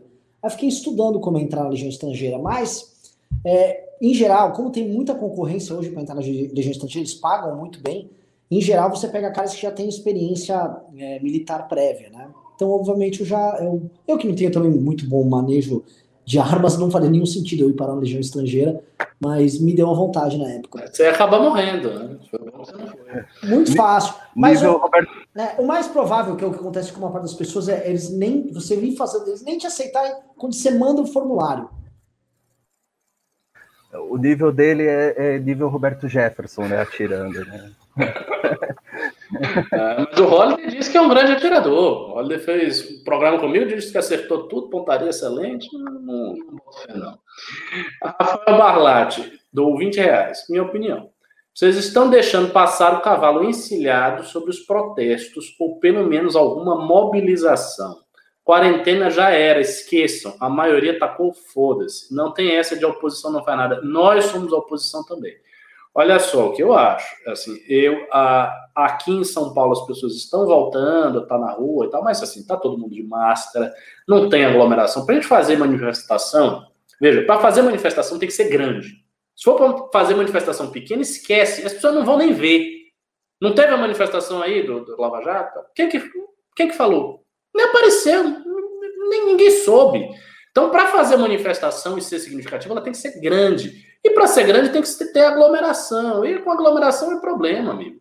A gente teve uma posição muito forte nesse negócio do combate a, a, a, ao Covid. A gente acusou o Bolsonaro o tempo inteiro de, de despreparado, negligente, assassino, etc, etc, por causa disso. A gente vai fazer uma manifestação e aglomerar um bocado de gente? Tem como. Santos, 5 reais motivação para lutar por responsabilidade fiscal num país de 60 milhões de inadimplentes? Sempre acham que dinheiro dá em árvore. Ele parcelou 10 reais. Espero o pessoal acordar e ver que corre risco da inflação foder a renda dos provedores de imposto para o governo ver o pau comer gostoso. Mas essas pessoas, essas pessoas são sempre o último, é o marido traído. Ele só viu depois que a esposa já aprontou, né? O, o pagador de imposto da classe média, tá? esse cara é um otário. Esse cara vai estar, tá, ah, que? Oh, oh, foi, oh, ah, deu merda, socorro. E ainda você vai ter que convencer ele que ele foi roubado, que o brasileiro não gosta de achar que foi levado para trás. Não, como assim, né? Ah, tá louco, irmão? Tá, tipo, pô, filho da puta. É, é assim mesmo. Alexandre Tome do 1890, não falou nada, obrigado pelo pimba. Alamburi do 5 reais. Sem zoeira, alguns news estão me dando trigger, hein? Preocupante o aparelhamento promovido por Sal Nurabo. Tá difícil ter esperança. João Lucas Figueiredo do 10 reais. Boa noite. Aproveitando o comentário do Thiago Dias no chat. O Nordeste sendo disputado pelo Bolso pela esquerda não seria uma oportunidade para Sul-Sudeste e o voto de opinião? Gostaria da opinião de vocês. Bom, a minha opinião é muito simples. Eu acho que a quantidade de votos está dada pela quantidade de pessoas. Então, tendo os votos do Nordeste, não, não, não, não faz sentido você dizer que é, é uma chance para o Sul-Sudeste, porque o voto de opinião do Sul-Sudeste não vai ser multiplicado em face do que acontece no Nordeste. Ele é estável também. A classe média do Sul-Sudeste está aqui, ela não está crescendo de forma expressiva. Então, o que, o, o que acontece no Nordeste não vai fazer o voto do Sul-Sudeste ter mais peso vai ter o mesmo peso. Né? O que vai diferenciar é o seguinte: o voto de opinião vai sair do bolsonarismo e aí ele precisa encontrar uma outra figura para se acoplar. Agora, a questão da quantidade é que vai determinar isso. Quanto vai sair ou quanto o Bolsonaro vai ganhar com o auxílio emergencial? Neste momento, ele está ganhando a parada. A conta está batendo para ele maravilhosamente bem. Está fechando no, no, no positivo, no saldo positivo. Pior, né? Sul e Sudeste pode estar tá tendo um retrocesso disso aí e ser também cooptado. Porque a gente também tá, tá chegando de, é. de bolsa aqui. Não vai falar que é um fenômeno de lá. É verdade, é verdade. Ainda tem esse detalhe aí. Eliseu Silva, membro. Ah, no... Eliseu Silva, membro. Eliseu Silva, novo membro. Artigo José do dois reais. Frase para o Paulo Guedes. Ele é tão pobre que só tem dinheiro. Cross Kawasaki do cinco reais. Olá, amigos. Viram a vergonha que o Constantino passou na Jovem Pan, tentando defender as rachadinhas, comparando com trabalho informal? Dá uma olhada. Eu vi. Vocês viram, né? É, é... E assim, é, é, é, a distorção da distorção. Porque o Constantino, como liberal, ele, imagino eu, ele era contrário, por exemplo, à formalização total de todos os empregos. Mas ele foi a favor de ter relações menos burocratizadas, né? Agora, então, assim, ele já está contrariando isso. E depois ele equipara o crime de uma rachadinha, que é um desvio de dinheiro público usando funcionário fantasma. É, não, não dá para comentar, gente. Alexandre Tome do 1890. Não sou funcionário público. O Bozó vai me ferrar. Só posso mandar pimbinhas. É, situação Luciano Lubineto, novo membro. E acabou. Estamos é. na, oficialmente na pobreza total. Sim, o pessoal falou assim, tchau, MBL, nós não damos valor em vocês. É, e é isso, né? Vocês não Agora é o seguinte: é, se tem um problema de que as pessoas não estão doando porque a gente não está dando esperança, eu vou começar a dar esperança. Eu vou fazer é. análises mais ou menos falsas e vou dizer que tem sim várias possibilidades aí, que é só a gente se agarrar, dar uma de coach quântico político. Vamos fazer isso? Vou, vamos, vamos picaretar de vez? Vamos fazer agora, então, assim, para encerrar o programa, a gente está já com uma hora e meia de programa, fazer aqui 10 minutos de picaretagem bolsonarista. Eu vou defender o governo. Fazer assim, você. Porque eu acho, vamos lá, começa aqui. Ô, Ricardo, eu acho o seguinte também. Eu acho que a perseguição, você olha o, que o establishment vem fazendo na questão da Sarah Winter, e é de se assustar. É uma mulher sozinha, tem acusações contra ela, pode haver acusações contra ela. Mas, querendo ou não, uma mulher sozinha, mobilizando pessoas que são livres, que têm o direito de expor a visão de mundo delas. É uma visão que a gente sabe que não é a visão mainstream no Brasil, não é a visão que a imprensa gosta, que os globais gostam. E a Sara estava denunciando, querendo ou não, a morte de um bebê de seis meses que estava lá sendo gestado pela menina. Né? Ou seja, ela não pode mais defender isso. Né? Ah, eu vejo importantes influenciadores como Bernardo Kister, Alan dos Santos, Roberto Jefferson, que pode ter seus erros no passado, quem sou eu para julgar? Quem sou eu para tirar a primeira pedra? Estão aí calados. E agora? O que, que vai acontecer com o conservadorismo no Brasil, Ricardo? Não consigo fazer isso direito.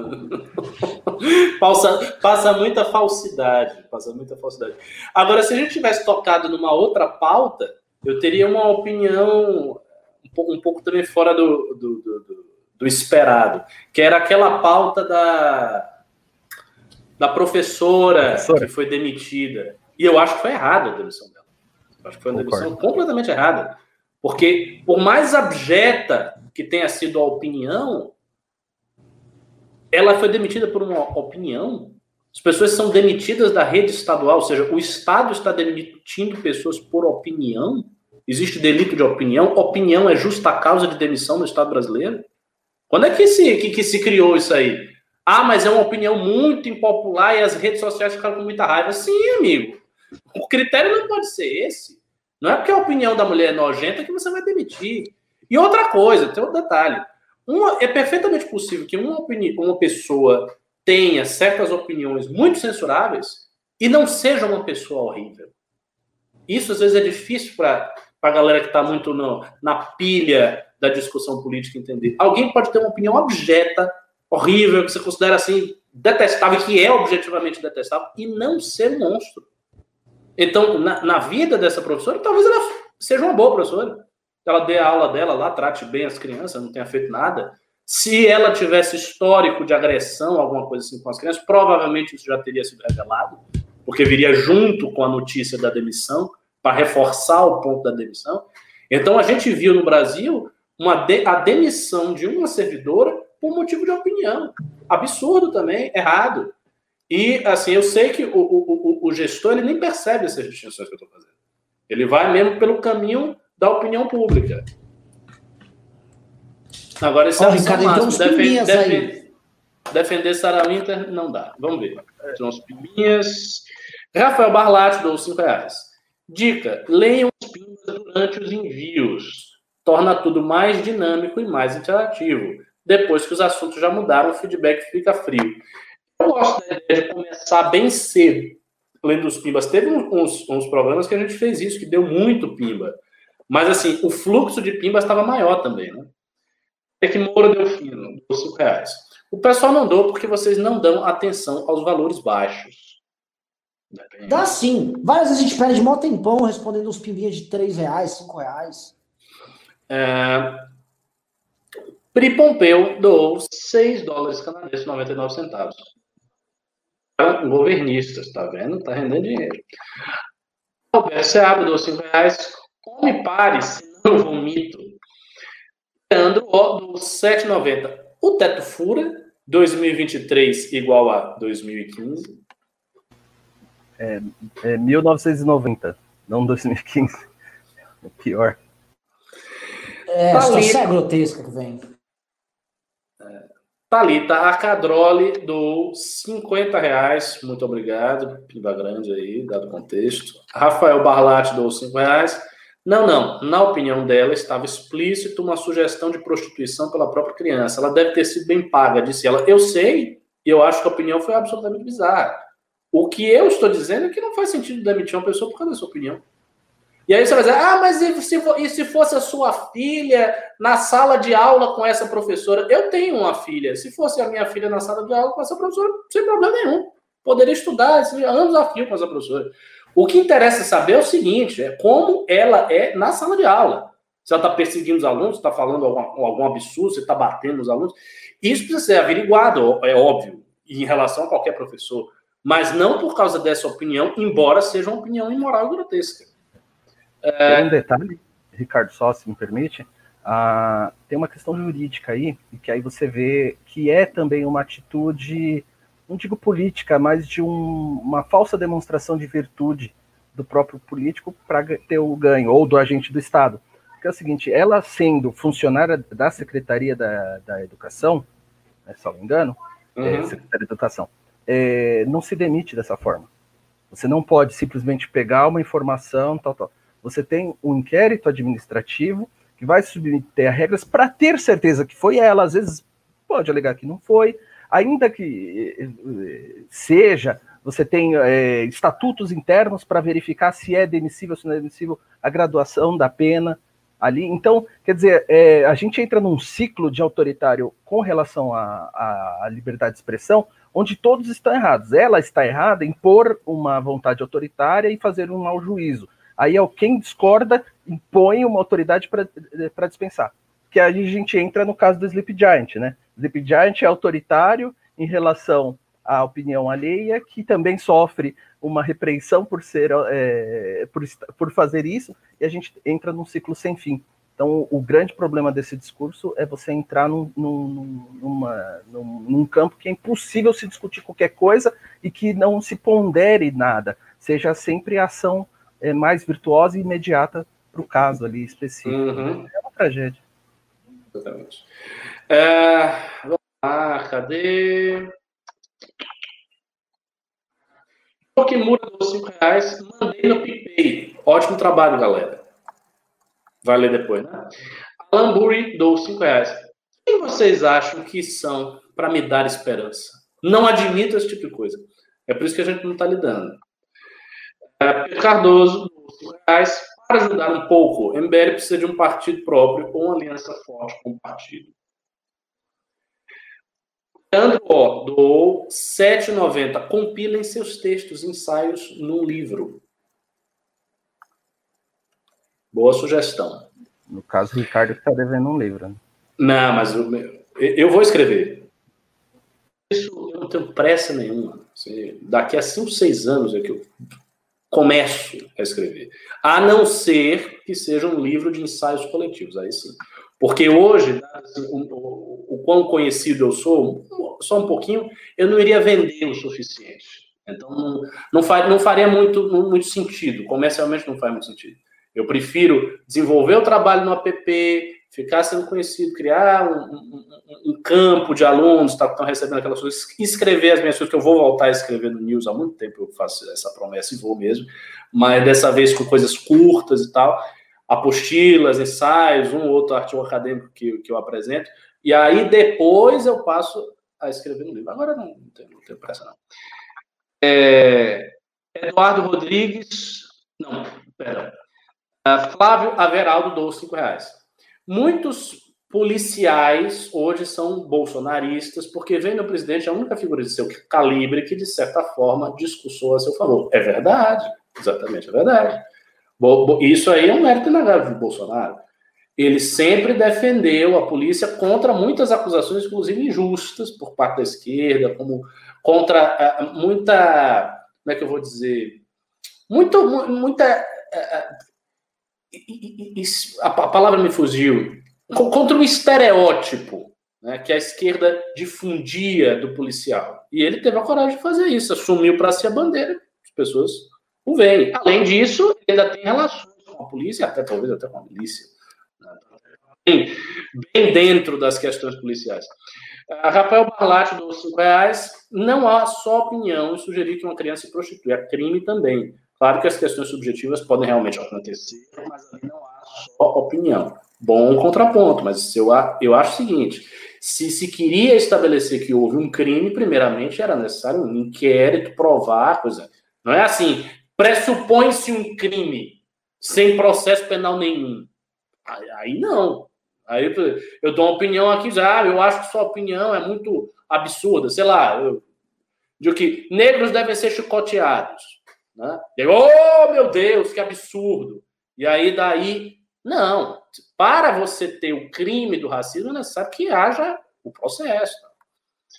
Uh, Eduardo Rodrigues do 10 reais. Sou da progressista, desenvolvimentista, sei que precisamos dos liberais e eles estão em boas mãos com vocês. Parabéns pelo trabalho. Torço para uma esquerda 3.0 para dialogar com os senhores. Muito bom.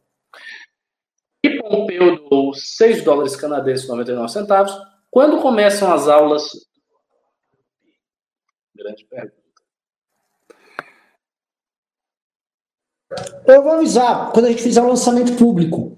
A gente estava terminando de fazer os testes junto com o pessoal interno do MBL e a gente vai para o lançamento público logo mais. Tá? Eu nem vou falar para vocês entrar, porque se quiser o cara já baixa e dá até para se inscrever e pagar, mas eu não quero que vocês façam isso agora. Calma. Calma, está arrumando os detalhes. Leandro O, do 790. Compro fácil o livro com seus textos, Ricardo. Obrigado, é, já tem um comprador. Fábio Averaldo, do 5 reais. Os liberais precisam de um discurso que também traga essa parcela do eleitorado policiais para si. Concordo, eu também acho, eu acho uma parcela importantíssima, não apenas uma parcela do eleitorado, porque afinal de contas é o braço armado do Estado. Então, assim, você ter relações boas com o braço armado do Estado é muito importante para qualquer movimento político. Um dos erros clássicos da esquerda foi não ter desenvolvido isso a contento. Poderia ter desenvolvido muito melhor. E parte da esquerda, inclusive da esquerda radical, quer desenvolver isso. Eu já comentei aqui que tem um burburinho que os comunistas estão organizando, até de policiais antifascistas, talvez seja isso. Né? Eu vi uns comunistas comentando, Jones Manuel, outros comunistas que, que eu acompanho, comentando que eles estão fazendo um trabalho de esclarecimento político, que tem um trabalho. Basicamente, está tá ideologizando os policiais para alguma direção. Então, eu acho que tem que ter, sim, um diálogo com, com o braço armado do Estado. Importantíssimo, importantíssimo. Vamos lá. É... Rafael Barlatti, 10 reais. Renan, já dei a dica. O WhatsApp do presidente tá, do PR Tá foda. É, do Paraná, do Paraná. Do Paraná. Só manda um último pimbinha, tá? É, é o do grupo aberto ou é do MBL do Paraná? A gente tem um grupo aberto, para vários grupos abertos no Paraná. Me fala qual é, que eu vou tomar. Hoje o dia foi cheio de sugestões do Brasil Paralelo. Acho que tem, tem a ver com esse novo documentário. Daqui a pouco acho que terá link até do Brasil 247. Uh, Rafael Barlatti, dois reais. Professor, se recortarem só essa parte, estamos full. Quando eu falei dos negros serem chicoteados. Ah, eu falo muitos absurdos, amigos. Você, Eu, eu não tenho esse, esse, tipo de pudor, não. Mas, obviamente, o que eu falei é um absurdo, ok? Para ficar claro. Você abre dos cinco reais, os policiais não estão ganhando nada financeiro com Bolsonaro. A lua de mel vai acabar. Ele não fez como o PT fez com os professores, nem vai. Não sei. Eu acho que não é tão simples. Assim, isso pode acontecer se houver uma força política que dispute com Bolsonaro, que queira atrair os policiais e que faça mais promessas para os policiais e tente cativá-los. Simplesmente por esse fato, os policiais eles não vão deixar de apoiar Bolsonaro, a não ser que Bolsonaro os prejudique. Aí a coisa pode mudar um pouco. É, vieram alguns aqui. Não, só veio um. Luiz Marins, do 10,90. Se Covid estourasse em 2015 auxílio emergencial Dilma não teria caído? Como é? Se Covid estourasse em 2015, auxílio emergencial, Dilma não teria caído?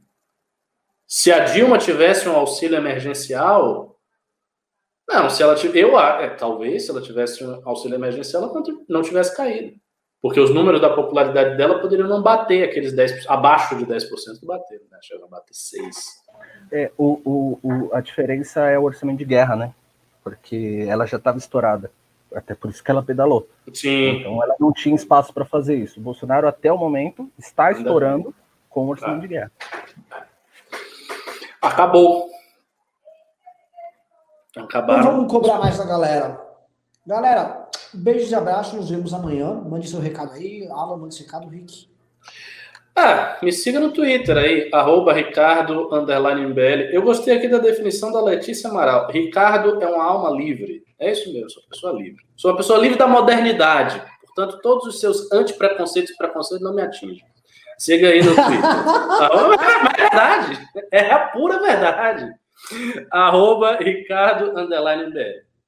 Mas da modernidade é. também? Ou pós-modernidade? Ou você botou tudo no mesmo balaio aí? Tudo no mesmo balaio. Modernidade e pós-modernidade. Tudo que vem depois da Idade Média. Eu tô livre aí, não tenho essa mentalidade. A mentalidade é, é antiga. Eu tô falando, veja lá a entrevista que eu fiz com os meninos do Paraná. O, o Alan viu, gostou, né? Que eu falei lá. Gostei, então, foi profundo. Estamos tá, articulando, estamos começando a articular. Agora vai chegar. Não, ótimo, ótimo. Eu tô aguardando só. Eu, eu compartilho aí com a, o antimodernismo do Ricardo. Né, hoje eu, prefiro, eu acho que a gente desviou, o como ele falou na palestra dele, o ser humano piorou, né? embora a técnica tenha evoluído, né? E, e dizer, acho que eu fazer um comentário de ontem, né? Que eu achei engraçado. O Pavinato citou o Karl Popper, né? Falando de Platão. Já no meu antimodernismo, eu posso dizer, Karl Popper foi o primeiro cancelador aí em grande escala. Porque Muito é bom, bela, isso mesmo. É um belo do cancelamento de Platão, ou ele não entendeu nada, ou ele sacaneou Platão. Então é isso aí. Boa noite, obrigado de novo pelo convite. Até mais. Valeu, fui!